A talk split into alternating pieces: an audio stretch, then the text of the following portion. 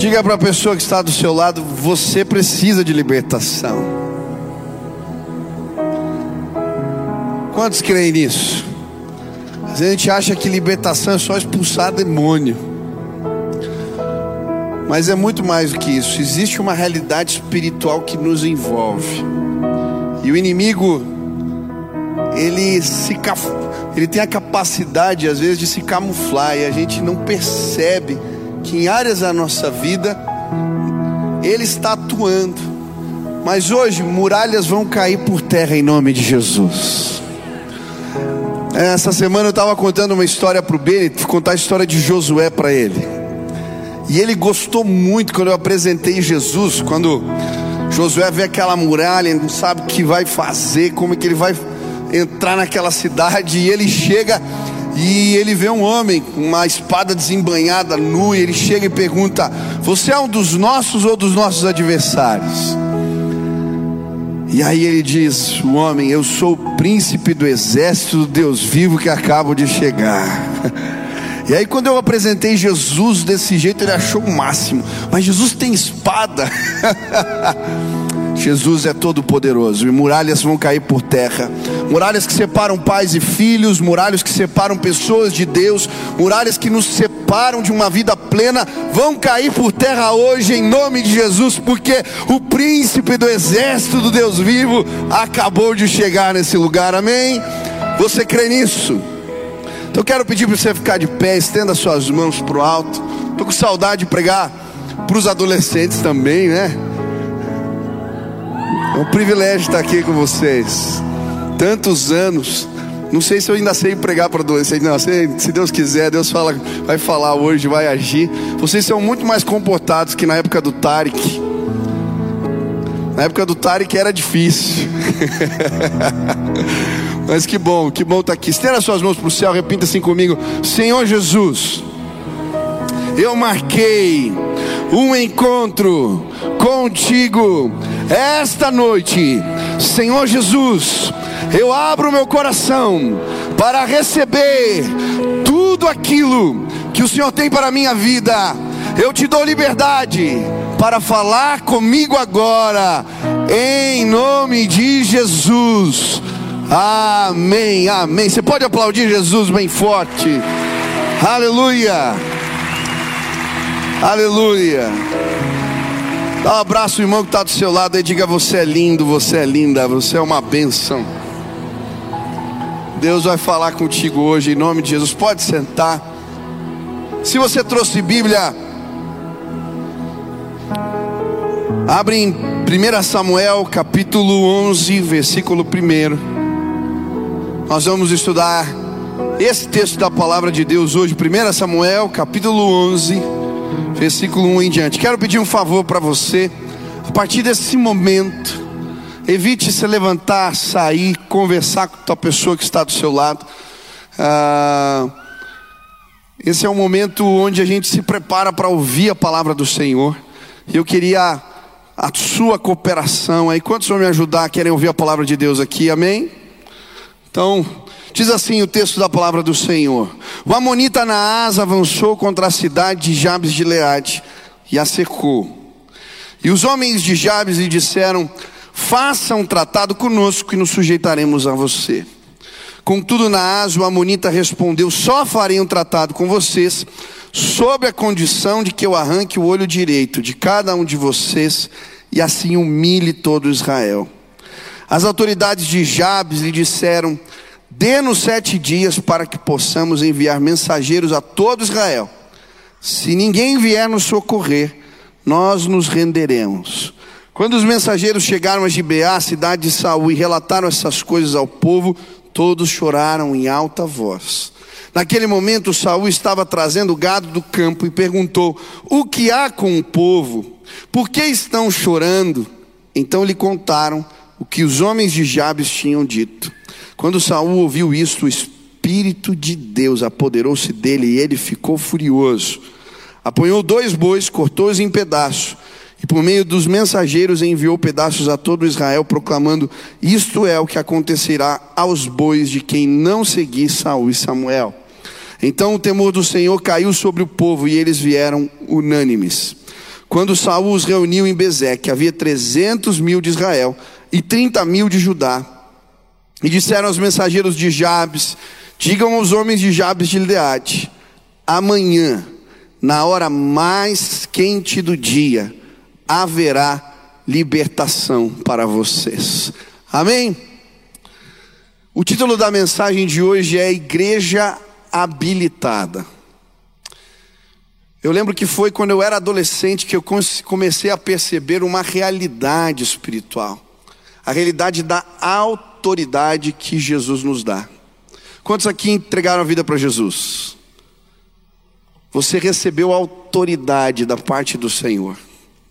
E uma das estratégias do inimigo é minar a nossa autoridade. Eu lembro, eu era adolescente e aquilo me impactou, era um culto.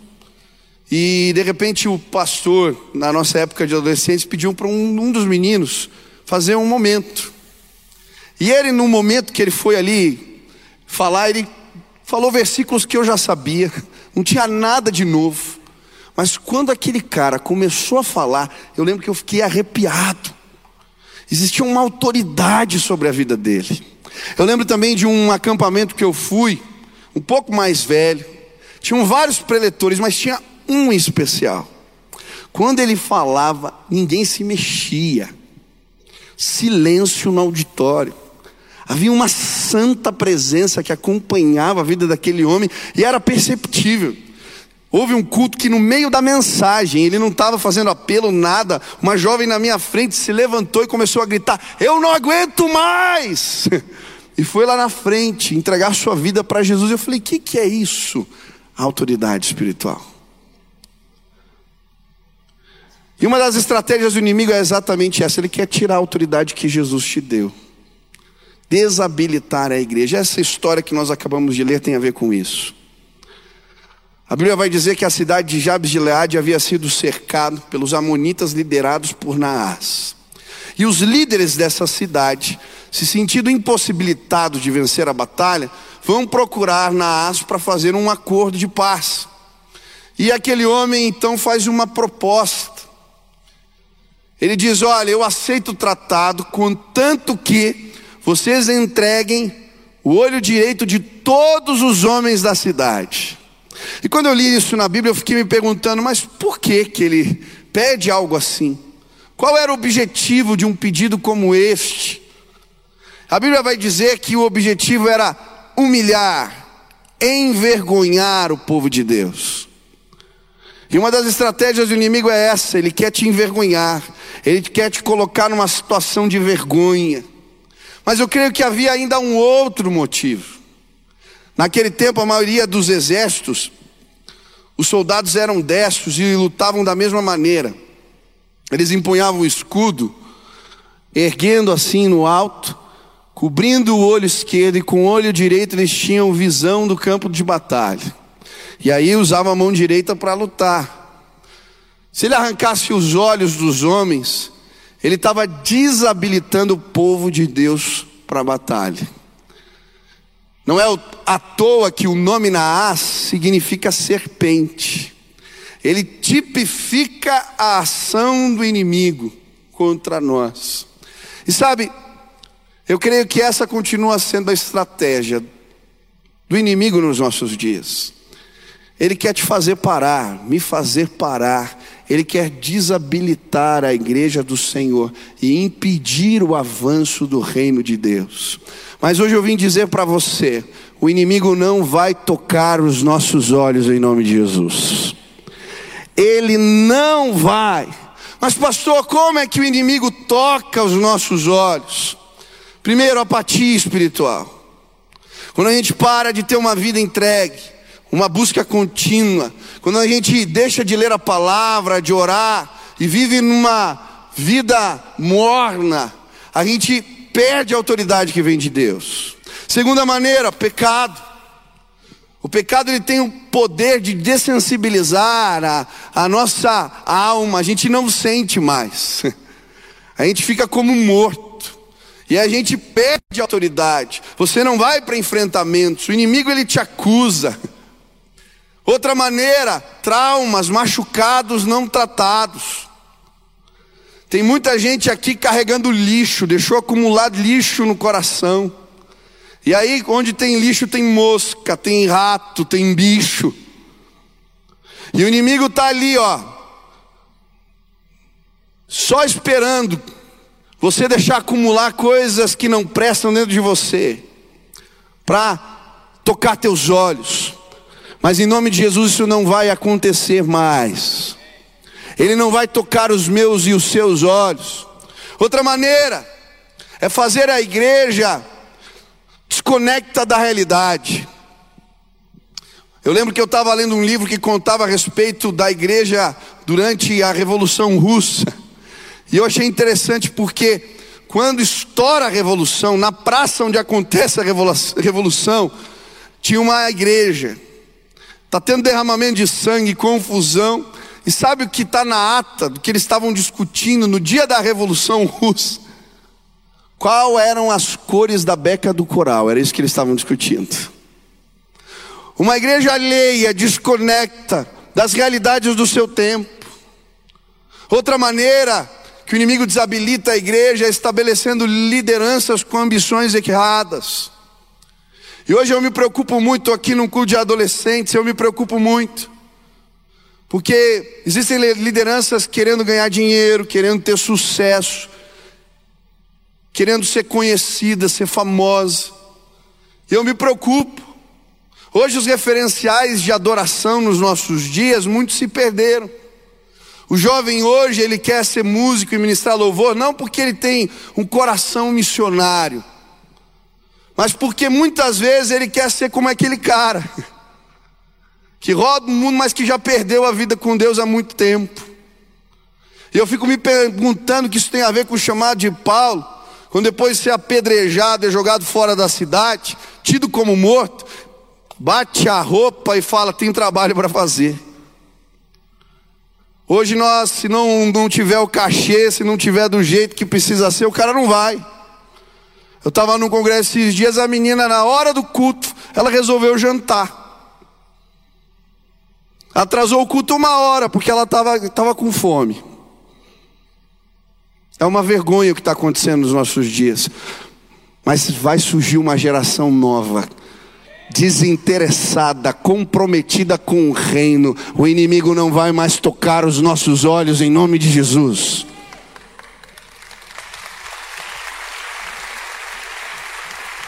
Você quer ganhar dinheiro, você está no lugar errado, irmão. Aqui a gente entrega, entrega a vida, entrega tudo em nome de Jesus. Você tem que viver para fazer Jesus famoso. Ele é o Senhor Todo-Poderoso, Rei dos Reis. O inimigo não vai mais tocar os nossos olhos, estabelecendo lideranças de igreja que não tem orçamento, não tem conselho fiscal, não tem transparência, não tem nada, aí vem os escândalos. Chega. Deus vai levantar um tempo novo, gente séria, tem aqui nesse lugar jovens, que Deus vai levantar cheios de espírito, com paixão missionária, que fazem as coisas por amor. O inimigo não vai mais tocar os nossos olhos, ele não vai desabilitar a igreja em nossos dias. Uma igreja forte está se levantando sim, em nome de Jesus. Quantos creem nisso? Aleluia!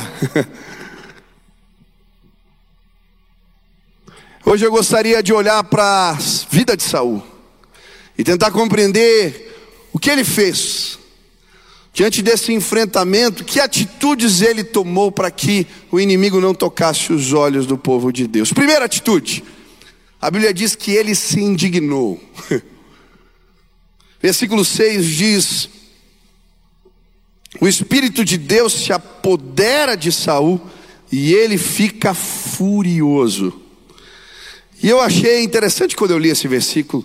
Eu nunca tinha lido na Bíblia que alguém cheio do Espírito Santo fica bravo. E é isso que a Bíblia está dizendo. O Espírito Santo se apodera de Saul e ele fica furioso. Existe uma ira que é santa. Existe um furor que vem da parte de Deus. A Bíblia vai dizer que nós devemos nos aborrecer do mal. Em outras versões, ela diz que nós devemos odiar o mal ou o pecado. A Bíblia diz que nós não devemos nos conformar com esse mundo. Ela está falando de uma indignação que é santa, que vem da parte de Deus. Eu não sei se você já foi tomado de uma indignação assim. Eu lembro que um dia eu estava é, estacionando o meu carro, a gente foi com os jovens no final do culto numa pizzaria. Estacionei e esqueci o celular no carro. Quando eu voltei, tinha um jovem vindo assim, sem brincadeira, ele estava trançando as pernas, de tão bêbado que estava. E eu fiquei olhando para onde que ele iria. Fiquei observando e o cara veio vindo na minha direção. Eu falei, não acredito. Daqui a pouco ele abre a porta do carro que está estacionado na minha frente. Eu falei, não, ele não vai fazer isso. E aí naquele momento eu estava ali e uma indignação santa tomou conta do meu coração.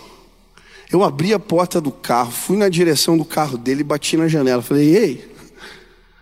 Aí o cara abriu a janela. Falei, você não vai dirigir desse jeito, cara. Você tá louco. Ele falou, eu tô de boa, cara. falei, você tá maluco, menino? Você vai se matar, vai matar alguém. Sai desse carro. Cara, eu tô legal. e eu não sei, é um, é um ímpeto do espírito eu peguei na, na porta e abri a porta do carro. Ele estava tão bêbado que ele caiu na calçada.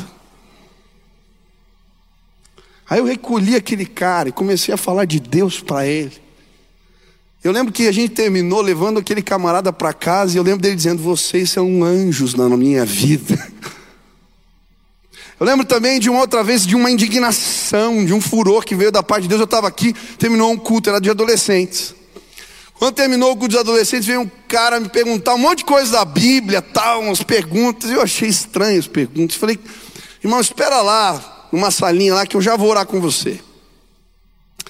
Saí, quando fui orar por ele, o menino ficou endemoniado. E aí juntamos uma liderança ali, começamos a orar, e foi, passou acho que uma hora, duas horas, e a gente foi fazendo perguntas. E ele falando, olha, eu fui no terreiro ontem e tal, e aí levanta, não explica, não sei porquê. Levei o cara no banheiro e um direcionamento, ó, ora por ele. Pus a mão na barriga do cara e comecei a orar por ele. Ele vomitou um negócio preto na pia. Isso já eram duas horas da manhã. E aí, falei, bom, agora está liberto. De repente, esse moço, quando eu estou saindo, já tinha cumprimentado ele, estou indo embora para casa. Ele senta na pia do banheiro, com uma voz sarcástica, começa a rir. E olha para mim e diz: Você já cansou, pastor? Eu lembro que naquele momento eu fui na direção daquele moço e internamente no meu interior eu estava dizendo: Senhor, o senhor sabe como eu estou cansado, faz algo aqui. E naquele momento veio um santo furor no meu coração. Não é técnica de exorcismo isso. O cara estava na minha frente, eu catei ele pelas orelhas, assim, ó, pá, grudei. Não me pergunta por quê. Falei, Senhor, abre os ouvidos dele para ouvir as miríades de anjos que estão entrando nesse lugar.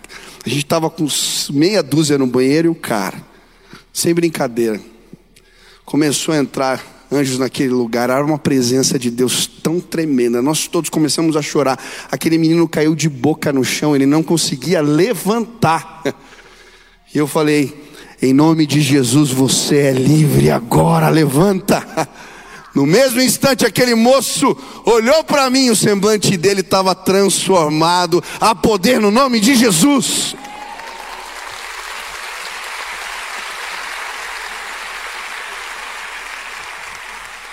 Existe uma indignação santa. Eu não sei você, mas quando eu vejo o noticiário, muitas vezes eu fico indignado. Às vezes não é santa a minha indignação.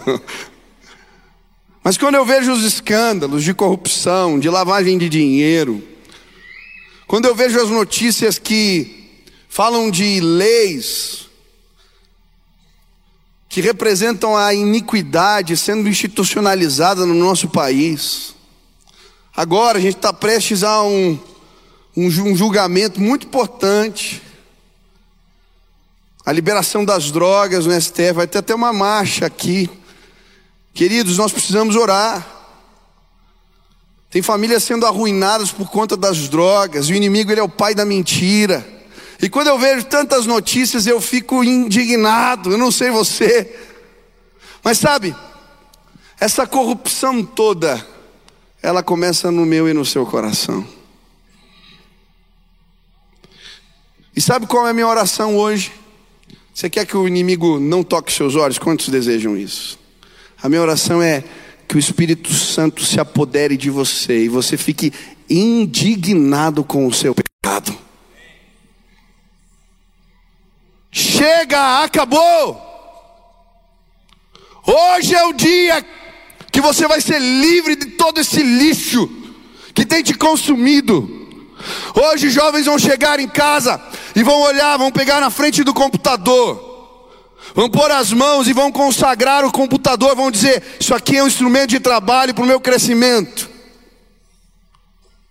Chega, acabou. Eu não tolero mais, eu não aceito mais ser refém de pornografia, de todo esse lixo que tem me aprisionado. Hoje você vai ser liberto em nome de Jesus. Hoje casais vão voltar para casa, vão se ajoelhar na sala de casa e vão dizer: chega, o nosso lar não é mais lugar de contenda, não é lugar de briga o tempo todo, falar alto, desrespeito. Essa é uma casa que pertence a Jesus, Ele é o Senhor. Chega, acabou. Não faça vista grossa ao seu pecado. Não minimize as coisas. Não olhe com um jeitinho para a sua corrupção. Hoje o Espírito Santo vai cair neste lugar sobre você. E uma indignação santa vai fazer você dizer: Não, eu não aceito mais viver desse jeito. Quantos creem nisso? Levantem as mãos. O inimigo não vai mais tocar seus olhos em nome de Jesus. Segunda lição: Saul, ele se indigna, mas ele convoca. Quando o Espírito Santo se aposta dele, ele está cuidando dos bois. E naquele ímpeto do Espírito, ele corta os bois em doze pedaços, manda os pedaços para as tribos de Israel, e ele convoca o povo de Deus para a batalha. E sabe, na Bíblia existem convocações santas. A maneira de se convocar no passado, muitas vezes, era tocando o chofar, a trombeta. Essa era uma convocação, quando ia ter uma decisão importante, ou como uma, uma batalha estava em, na iminência de acontecer. Outra maneira era subindo o alto da montanha, eles pegavam mastros e balançavam no alto da montanha, e o povo via de longe e vinha, para saber o que estava acontecendo. Essa era uma convocação. Preste atenção. Hoje o Espírito Santo de Deus está fazendo uma convocação santa neste lugar. E a libertação não chega na nossa vida muitas vezes porque a gente não aceita a convocação de Deus para nós. Hoje o Espírito Santo está te dizendo: ei, muda de postura, sai dessa, procura ajuda, toma atitude. Eu já posso ouvir as trombetas tocando, eu já posso ver. Hoje eu estou aqui, no alto da montanha, dizendo: ei, olha o mastro. Uma convocação do Espírito está chegando para você. Existem coisas de Deus que você não conhece. Existe um poder maior que quer influenciar a tua vida. Aceita a convocação do Espírito em nome de Jesus e seja livre. Seja livre. Mas essa convocação, ela também tem a ver com uma postura nossa. E eu quero dizer que Deus está levantando atalaias nesse lugar. Ele colocou uma trombeta nas suas mãos. E Ele vai te usar para convocar o povo de Deus, para chamar as pessoas na direção dos seus propósitos. E quando isso acontece, Deus não cura apenas a gente, mas Ele sara a nação, Ele sara o povo. É isso que acontece aqui. E eu creio que é isso que vai acontecer nos nossos dias. Há pouco tempo, os pastores do nosso país se uniram num propósito. Houve uma exposição cultural no nosso país que foi uma vergonha, foi uma afronta, afronta aos valores, afronta a Cristo, afronta a fé. E aí, pastores começaram a dizer: Nós não aceitamos isso. E boicotaram o banco que estava patrocinando a exposição cultural.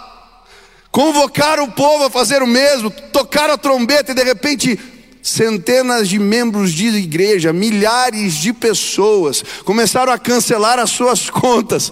A exposição parou. Isso é avivamento. O inimigo não vai mais tocar os nossos olhos em nome de Jesus. Onde estão os atalaias nos nossos dias? Toque a trombeta, suba a montanha e o povo vai vir atrás. Eu gosto da história de Martin Luther King. Quando Rosa Parker está sentado naquele ônibus, e um homem branco a coage a se levantar, que ele queria ser.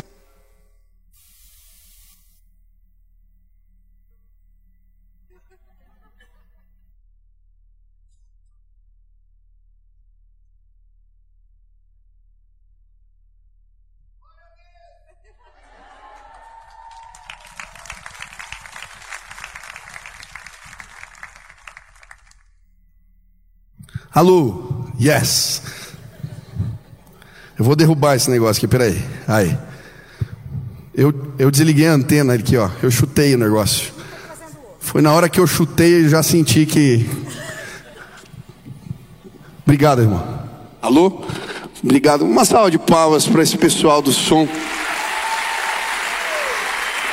É difícil fazer som para mim.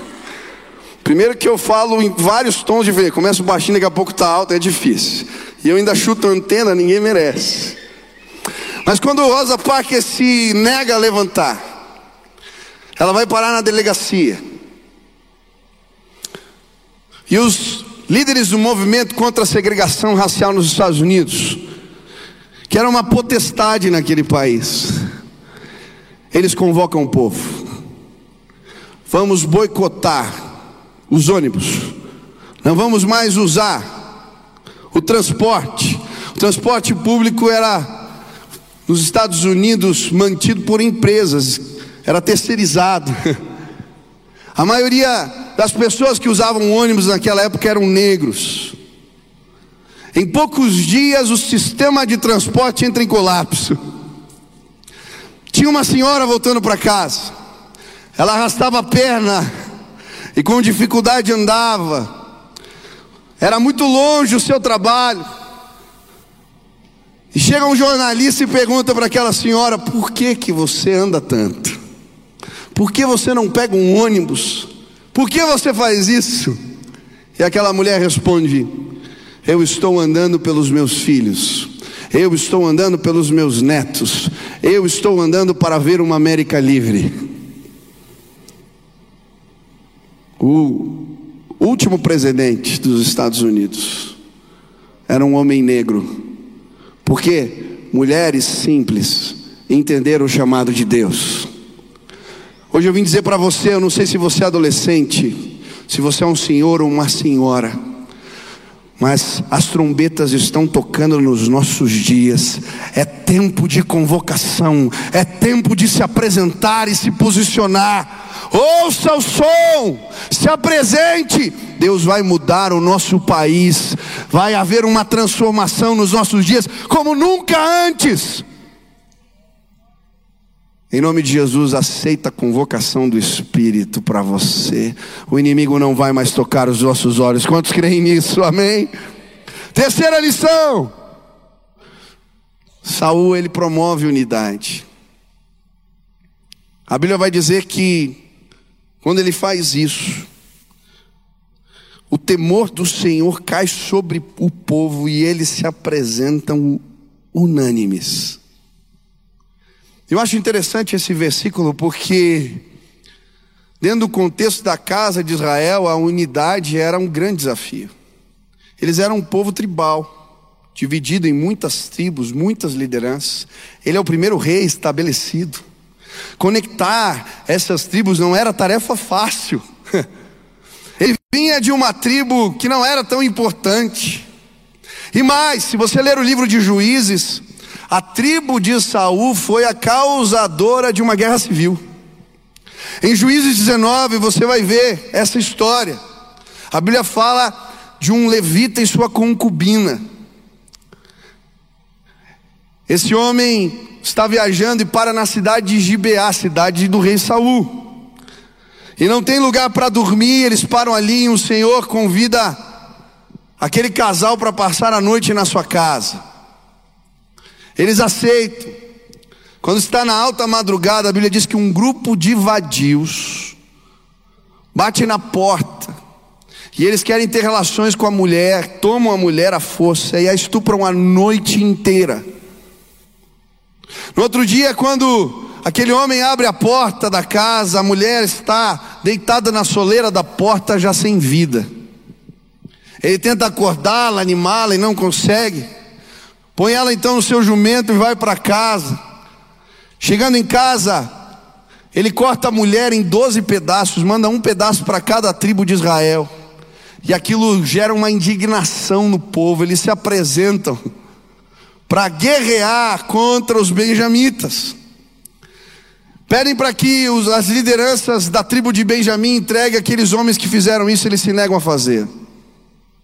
E aí estoura uma guerra sangrenta. Morre um monte de gente, mas nessa convocação se apresenta gente de todos os lugares para a batalha. A única cidade que não manda ninguém, sabe qual é? A de Jabes de Leade. Agora, Jabes de Leade está cercado. Eles estão precisando da ajuda dos outros. E você pode imaginar as pessoas, por que, que a gente vai lá? Quando a gente precisou, eles não apareceram. Como assim defender esse povo? E sabe, uma das estratégias do inimigo para tocar os nossos olhos é dividir. Divide para frear o avanço do reino. Ele causa divisões em casa, coloca pai contra filho, marido contra esposa, irmão contra irmão. Coloca jovens contra as suas lideranças dentro das igrejas. Ele divide igrejas, divide lideranças. Por quê? Se houver unidade, quem pode parar o povo de Deus? Eu não sei se o inimigo tocou nos seus olhos, talvez ele te colocou contra o seu pai. Talvez ele levantou um muro dentro de casa, cara. Você não consegue conversar com a tua mãe. Você não se dá com seu irmão. Mas hoje Jesus está nesse lugar e muralhas vão cair por terra, sim, eu creio. Ele não vai mais tocar os nossos olhos. Eu creio muito na unidade da igreja. Uma igreja sozinha não transforma um país. Mas o povo de Deus nessa terra, ah, a gente pode fazer tanto. É por isso que eu creio nesse movimento. Quando a gente reúne milhares de pessoas para ir no estádio, eu não estou celebrando só a bagunça, a multidão. Isso é uma declaração de fé. Uma igreja não cuida dos órfãos. As igrejas unidas, ah, a gente pode resolver realidades sociais.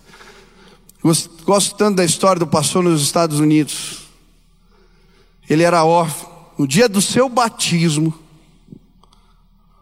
pastor põe a, a mão na cabeça e diz: Eu te batizo em nome do Pai, do Filho e do Espírito Santo. Ele, quando ele levanta das águas, diz: Eu tenho Pai agora. e aí ele vai ler a Bíblia e que fala aquele texto de cuidar do órfão da Bíblia. Ele fala: Isso é meu chamado, é para mim. E aí ele começa a adotar crianças: uma, duas, três, cinco, seis, sete.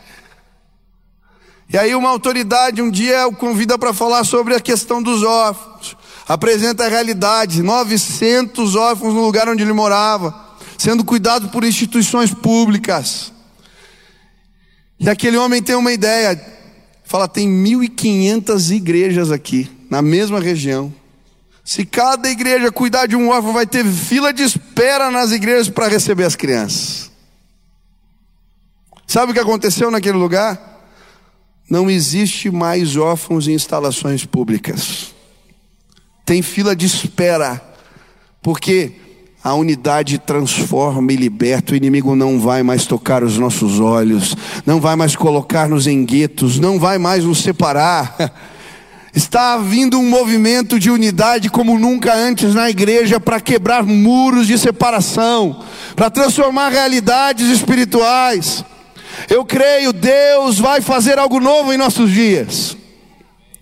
Eu creio. Não é à toa que quando eu fui visitar aquele estádio, eu subi e eu vi aquele lugar cheio.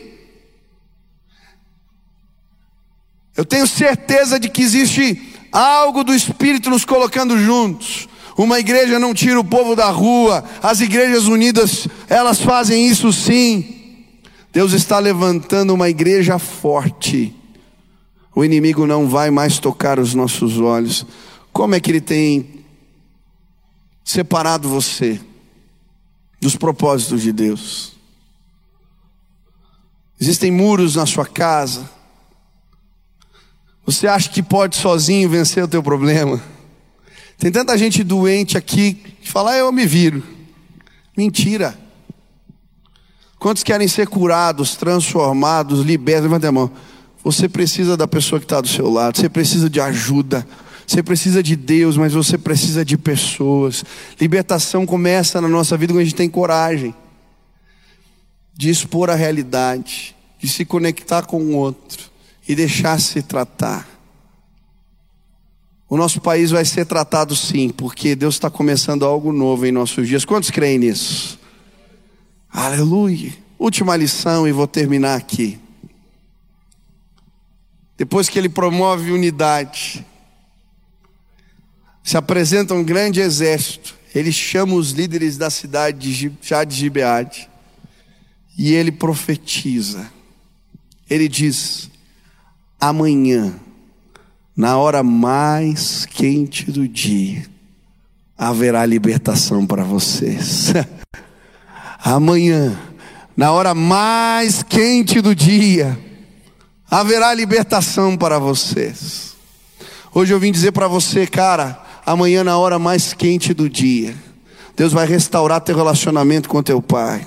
Amanhã na hora mais quente do dia, Deus vai pôr a mão no teu casamento. Amanhã na hora mais quente do dia haverá libertação para nós. Quantos creem nisso?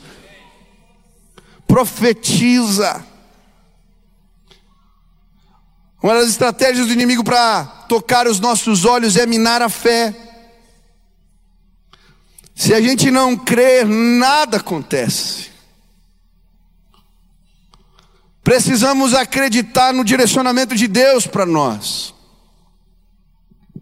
A obra de Deus a gente não faz com dinheiro. A obra de Deus a gente não faz com talento. A obra de Deus a gente não faz com recursos humanos. A obra de Deus se faz por fé.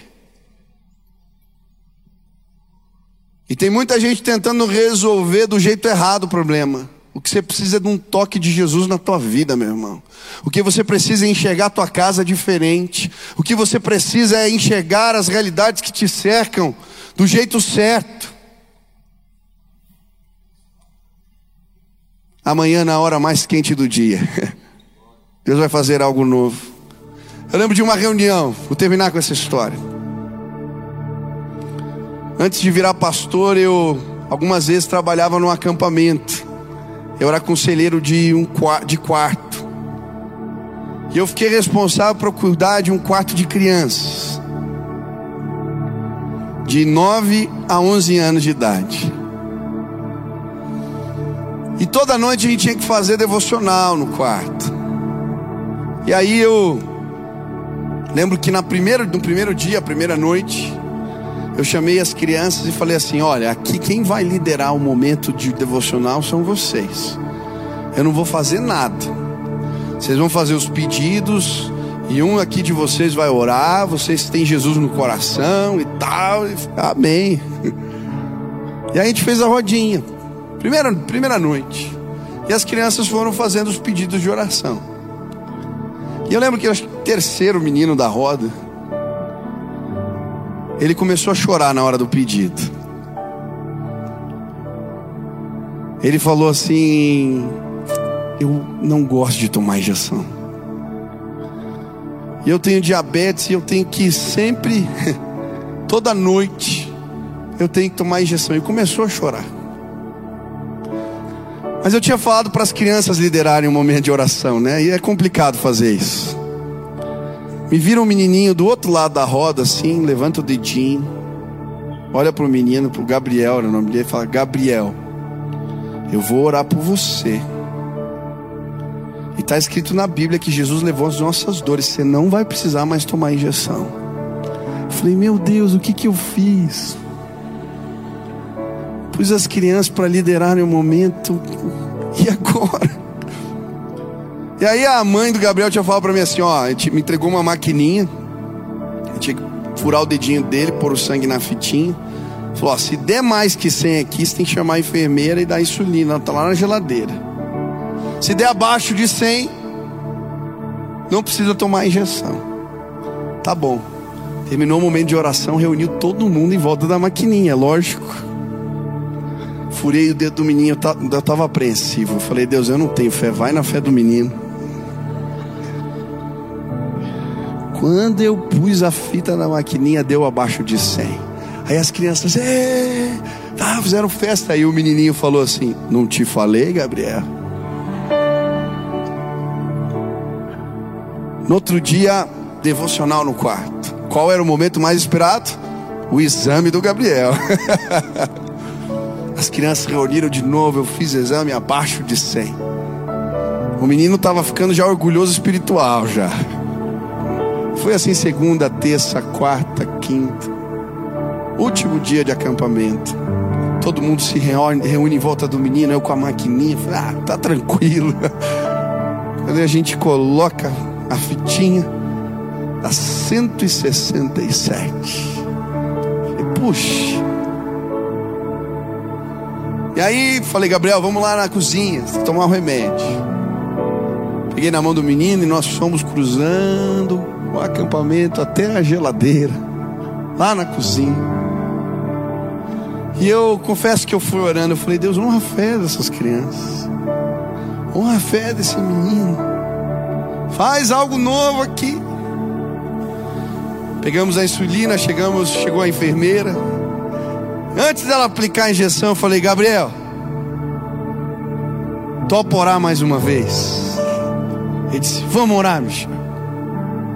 E nós oramos. Jesus, faz algo novo aqui. Furamos o dedinho quando colocamos na maquininha.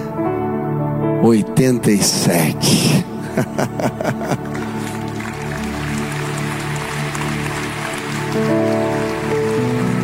Nós cruzamos o gramado, Gabriel do meu lado, ele ia chorando e falava assim: Jesus me curou, Jesus ouviu minha oração. Jesus me ama. Quando abriu a porta assim, a gente entrou, ele, gente, não precisei tomar injeção. o menininho falou, não te falei, Gabriel.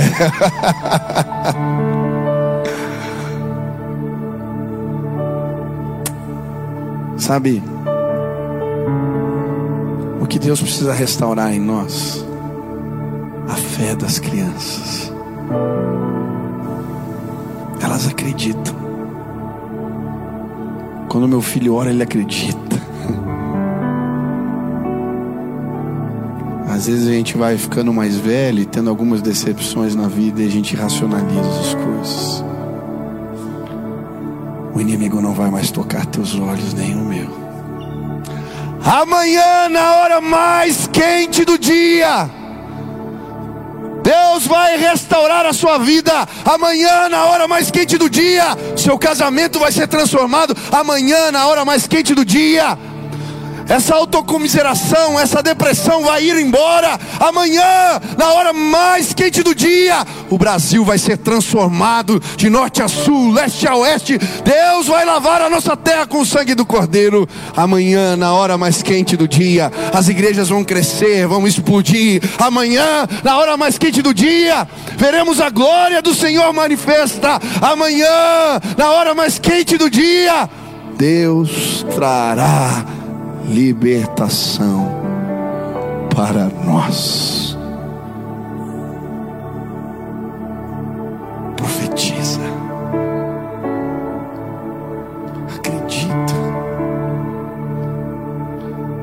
Bom andar com gente que tem fé.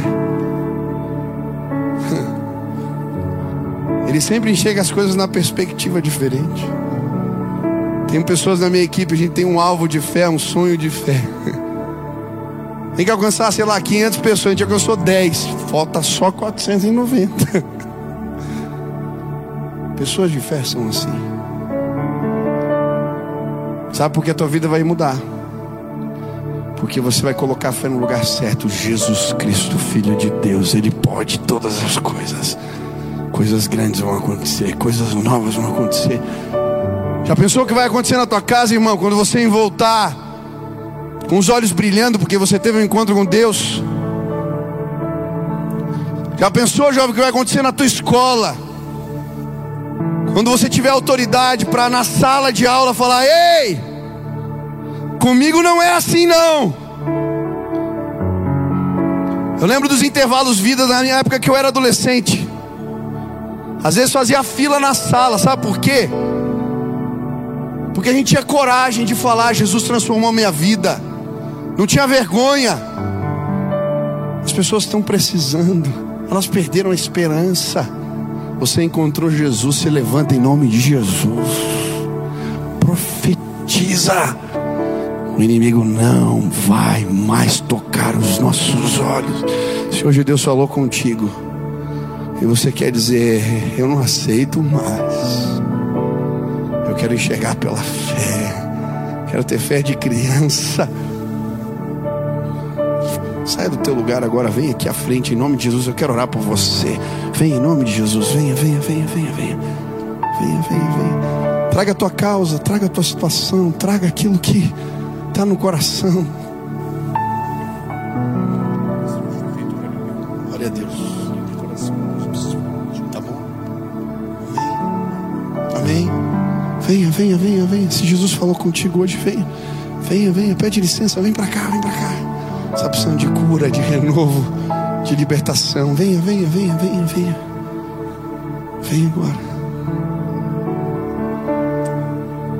Aleluia.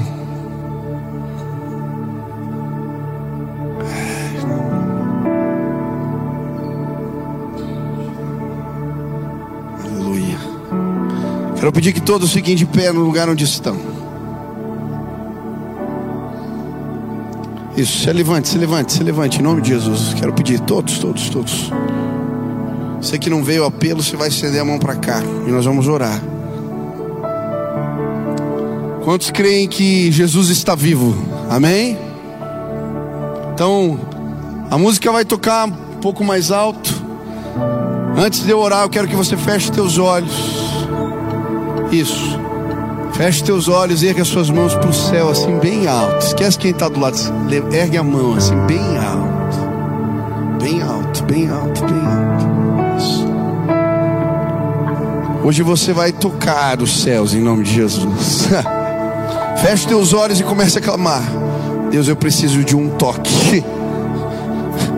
Eu preciso de um toque. Me cura. Comece a clamar: Jesus, tem misericórdia de mim, me visita agora. Comece a clamar, comece a clamar, comece a clamar, comece a clamar. Aleluia.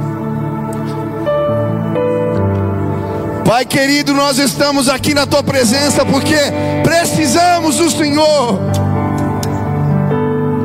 O inimigo tem tentado tocar os nossos olhos,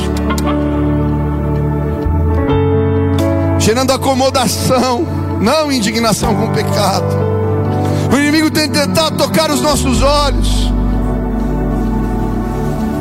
tornar reféns de situações. O inimigo tem tentado levantar muros de inimizade entre nós. Ele quer dividir, ele quer arruinar. Mas hoje, Pai, com os olhos da fé, olhamos para as nossas vidas, para as nossas casas, para as situações que vivemos.